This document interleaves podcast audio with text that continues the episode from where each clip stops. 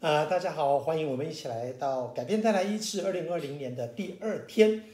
那么，因为我们过去已经按照进度讲过很多次了哈，所以我们这次的方式不太一样。我们这次讲的主要是站到我看到里面的一些重点，特别是我觉得有可能是大家自己读的时候会比较不清楚的概念，那我就来做一个补强。好，好，那么，呃，今天第二天我们想要跟大家谈的就是恩典。真理、时间，那这是这本书里面提出来最重要的一个概念，就是人一定要有恩典、有真理，然后呢，一定要加上时间。那各位猜猜看，这里面我们最缺少的是什么？一定很多人会说恩典啊，因为我们的文化是比较严格。但我觉得最缺乏的是时间。这个是我自己在做牧者，在做关怀。啊，陪伴很多人的过程里面，我深深的体会到哈，我们其实最缺乏的是耐性，因为为什么知道吗？因为我们的文化是非常实用，我们的文化是非常实际的，所以我们的文化是是讲效率啊，你你一个艺术装置，那现在好多了哈，以前艺术装置干嘛？又不能吃又不能用，没什么好看啊，我们就都要实用，一个艺术装置最好是可以遮雨啦。可以做了，我们一定要有实用性。没有实用性的东西，我们不太接受。所以这种文化背后，其实我们是比较啊没耐性啊。我们是要看到果效啊，我们是要看到那种我们期待看到的东西。所以，如果一个东西你等了蛮长的时间，然后好像没有看到你，你觉得你没有看到你期待的东西，我们是受不了的。所以我就会感觉到说，可能在恩典真理时间当中，我自己觉得时间恐怕是我们的文化里面最难克服的一个障碍。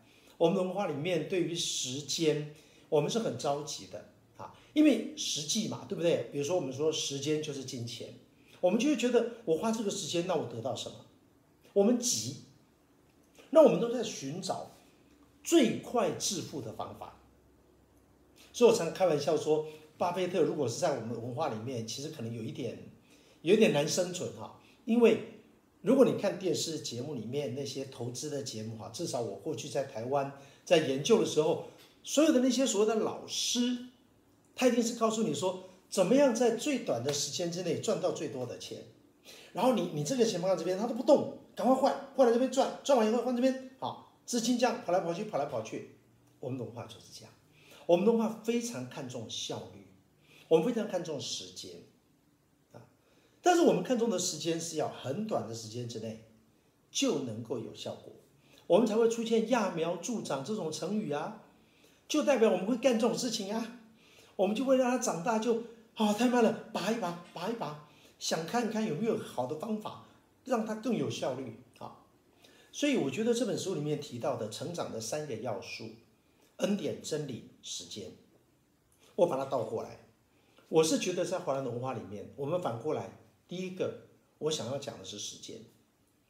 改变需要时间，成长需要时间。对一个基督徒来讲，上帝让我们一个人出生开始，到你拥有自己的个性，拥有自己完整的人格，合理来讲，应该是十八到二十年。哎，这个占了人生的四分之一，哎。上帝用前面四分之一的时间，让我们来塑造一个完整的我。我我觉得这成本是相当高，啊，如果以华人来讲的话，我们大概说我成本一点点，我占十分之一，后面用十分之九，哇，这太划算了哈，这个是非常有效率，我们欣赏这种做法。但上帝不是，啊，我觉得上帝真的是不着急。圣经里面说，神看一日如千年，千年如一日，意思就是说。上帝真的不急着要我们立刻就能够变成啊完美的样子，或者变成他所期待我们该有的样子啊。所以你看摩西，摩西是最好的例子哈。上帝把摩西放在旷野磨练他，磨多久？四十年啊，不是开玩笑，把一个人放在旷野四十年呢，我的天呐！哇，这个对摩西来讲真的。他人生光阴直接三分之一就不见了，他三分之一什么事都没做，他唯一做的事情就在旷野数羊，啊，所以这个是我们人想不透。可是对上帝来讲，就是要这么多时间，你的性格才会真正的沉淀。三十年可能八成，上帝都觉得可能七八成还不太够，再闷一下，再放个十年啊。保罗也是，保罗是非常急着要要来服侍，所以那时候他发现，他认为基督教是呃所谓的以传统旧约来看的话是一个异端哈，传耶稣是救世主，这简直是太不像话了。保罗怎么做？保罗的反应就是，那我马上去政府申请。说我用行政的、用政治的手段，我能够把这些基督教的乱党哈，把它清除掉，这是保罗的想法，对不对？所以我们可以发现说，保罗也是他耐不住性子哈，保罗他受不了这种，呃呃，时间，他在跟时间赛，我要第一时间啊，我要把基督徒赶尽杀绝哈，我要在最短的时间内，我要争取到最高的效率，那这是保罗的逻辑，对，所以我们从。圣经里面来看到的话，我们也会发现说，上帝非常有耐性，所以说上帝随身圣经上才会说，神看一日如千年，千年如一日啊，所以上帝他真的是啊，在他来讲，他觉得时间不需要那么着急，那那我觉得这个是我们在我们的文化当中，我们可能要有一个突破，就是我们把它倒过来哈，所以今天想跟大家分享说。你希望看到一个人改变，或者你希望看到自己有改变的话，第一点，请你给自己更多的时间，啊，不要给自己太多的压力，这是第一点。好，那么第二点呢，就是，嗯，啊，对不起，我刚刚再讲一下，我觉得那个一个人自我成长，或者你要看到你的儿女改变、配偶改变，我觉得合理来讲，哈，你给自己有三年都太短，我觉得可能是五年，真的，五年甚至于十年。这可能是我们这种有一点点年纪的人哈，啊的体会，就是急不得啊，五年十年，OK 的。可是比较年轻一点的，我回想的时候，我我在二十几岁、三十几岁，你跟我说要十年，哇天哪，那我不是老了吗？所以我们就不太能够接受啊。那事实上，嗯，人一个人的改变，可能真的三年、五年、十年不等啊。所以希望我们大家真的是给我们身边的人。呃，更多的时间哈，给他更多的耐性，这样好。那么第二个就是我们要给的是什么呢？我觉得我们第二个缺乏的是恩典，因为的确是我觉得我们的文化是比较真理、比较律法，所以我们可能恩典真的是比较少。所以在我们的文化当中，我会建议大家，你给人家时间，然后你要给人家多一点恩典，不要太急着说他怎么都还没有改变，他怎么我们自己就受不了哈。我觉得你怎么离我的标准？我希望你是这样，你现在还这样，还还离那么远，我们就会着急。所以，当你给的时间不够，而这个恩典就是养分，你给的养分又不够，它怎么可能会结实累累？它怎么可能会丰收？果实怎么可能会甜美？这不可能的事情。所以，就是提醒大家说，我们真的是要啊、有时间，然后呢，要给他足够的恩典。恩典的意思就是说，你没有放弃你的标准，你没有放弃你的真理，你没有妥协，但是你知道要达到这样需要更多的时间，这叫做恩典。所以圣经里面说，我们的上帝是充充满满有恩典有真理的神，就讲到神是充满了恩典，神就说 OK 了，我再给你机会了，啊，你你只要有心，你愿意吗？你愿意，我们就再来一次，我们只要诚心诚意。神就会给我们更多的机会跟时间，这叫做恩典。所以，我们也要给身边的人，也要也要多给他一些恩典。那最后，我觉得我们再来讲真理，因为真理是不可以改变的，不可以妥协的。但我觉得这个部分呢，我们的文化是已经强调的相当多。我觉得这个部分，我们的文化已经相当的了解，相当的熟悉哈。所以我倒没有那么强调这个部分啊。好。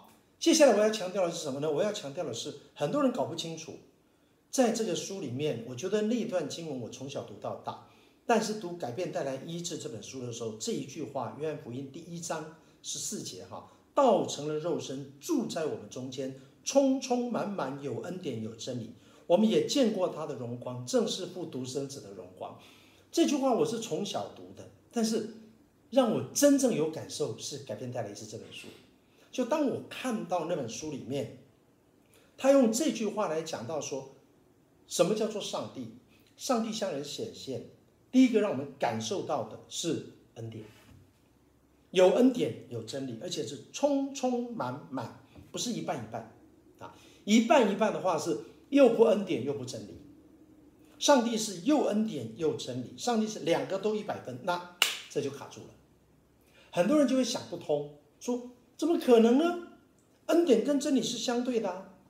所以我每次讲到这里，我都要讲另外一个观念哈。我请问大家，你觉得你的人生到底是上帝的安排还是你的选择？我这样讲好了，你的婚姻或者你现在单身，我请问你，你你单身或者你结婚，到底是上帝安排还是你的选择？是不是很难回答？我们真的难回答，因为你说是我的选择，其实如果今天你没有遇到对的人的话，你根本不会跳进去婚姻。啊，当然很多人是后悔，那个是人性就是这样。等你新鲜感没有了，你通常是会后悔，这是另外一个话题哈。我要说的事情是说，你说完全是你的选择吗？其实世界上有这么多的异性。你有看过每一个人再来选吗？其实没有，对不对？啊，所以很有名的一个哲学故故事，就是苏格拉底他的学生就说什么是婚姻？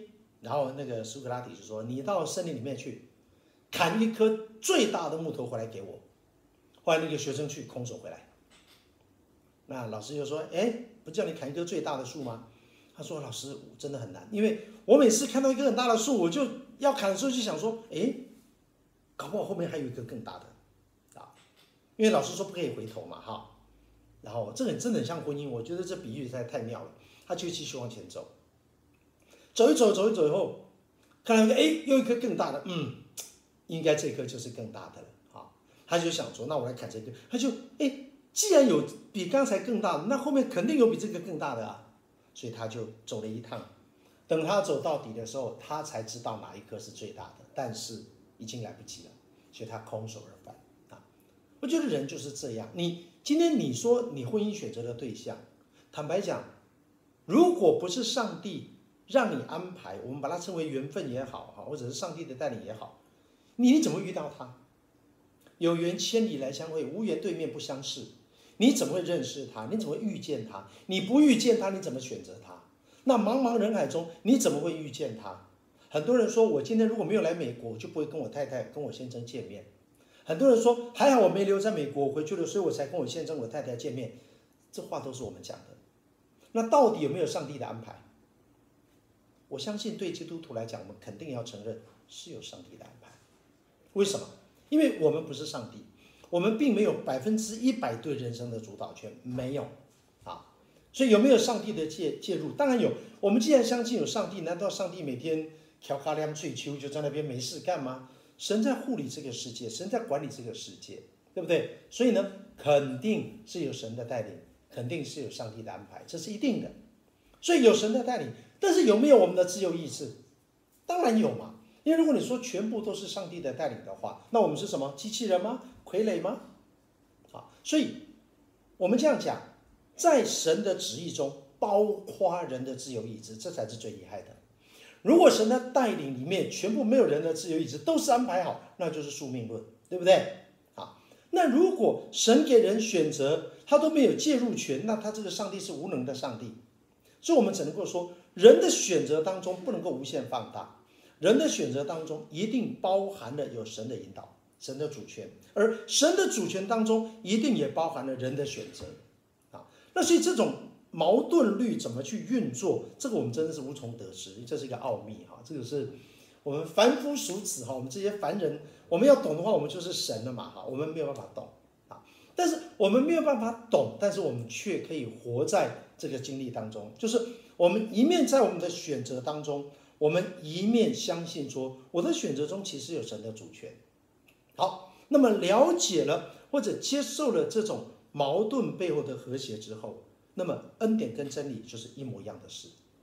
如果上帝的真理里面都不包括恩典，这百分之一百浓度只有真理而没有恩典的真理，那叫做严厉。啊，那这样的话人早就死光了，因为我们只要一犯错，马上就必须死。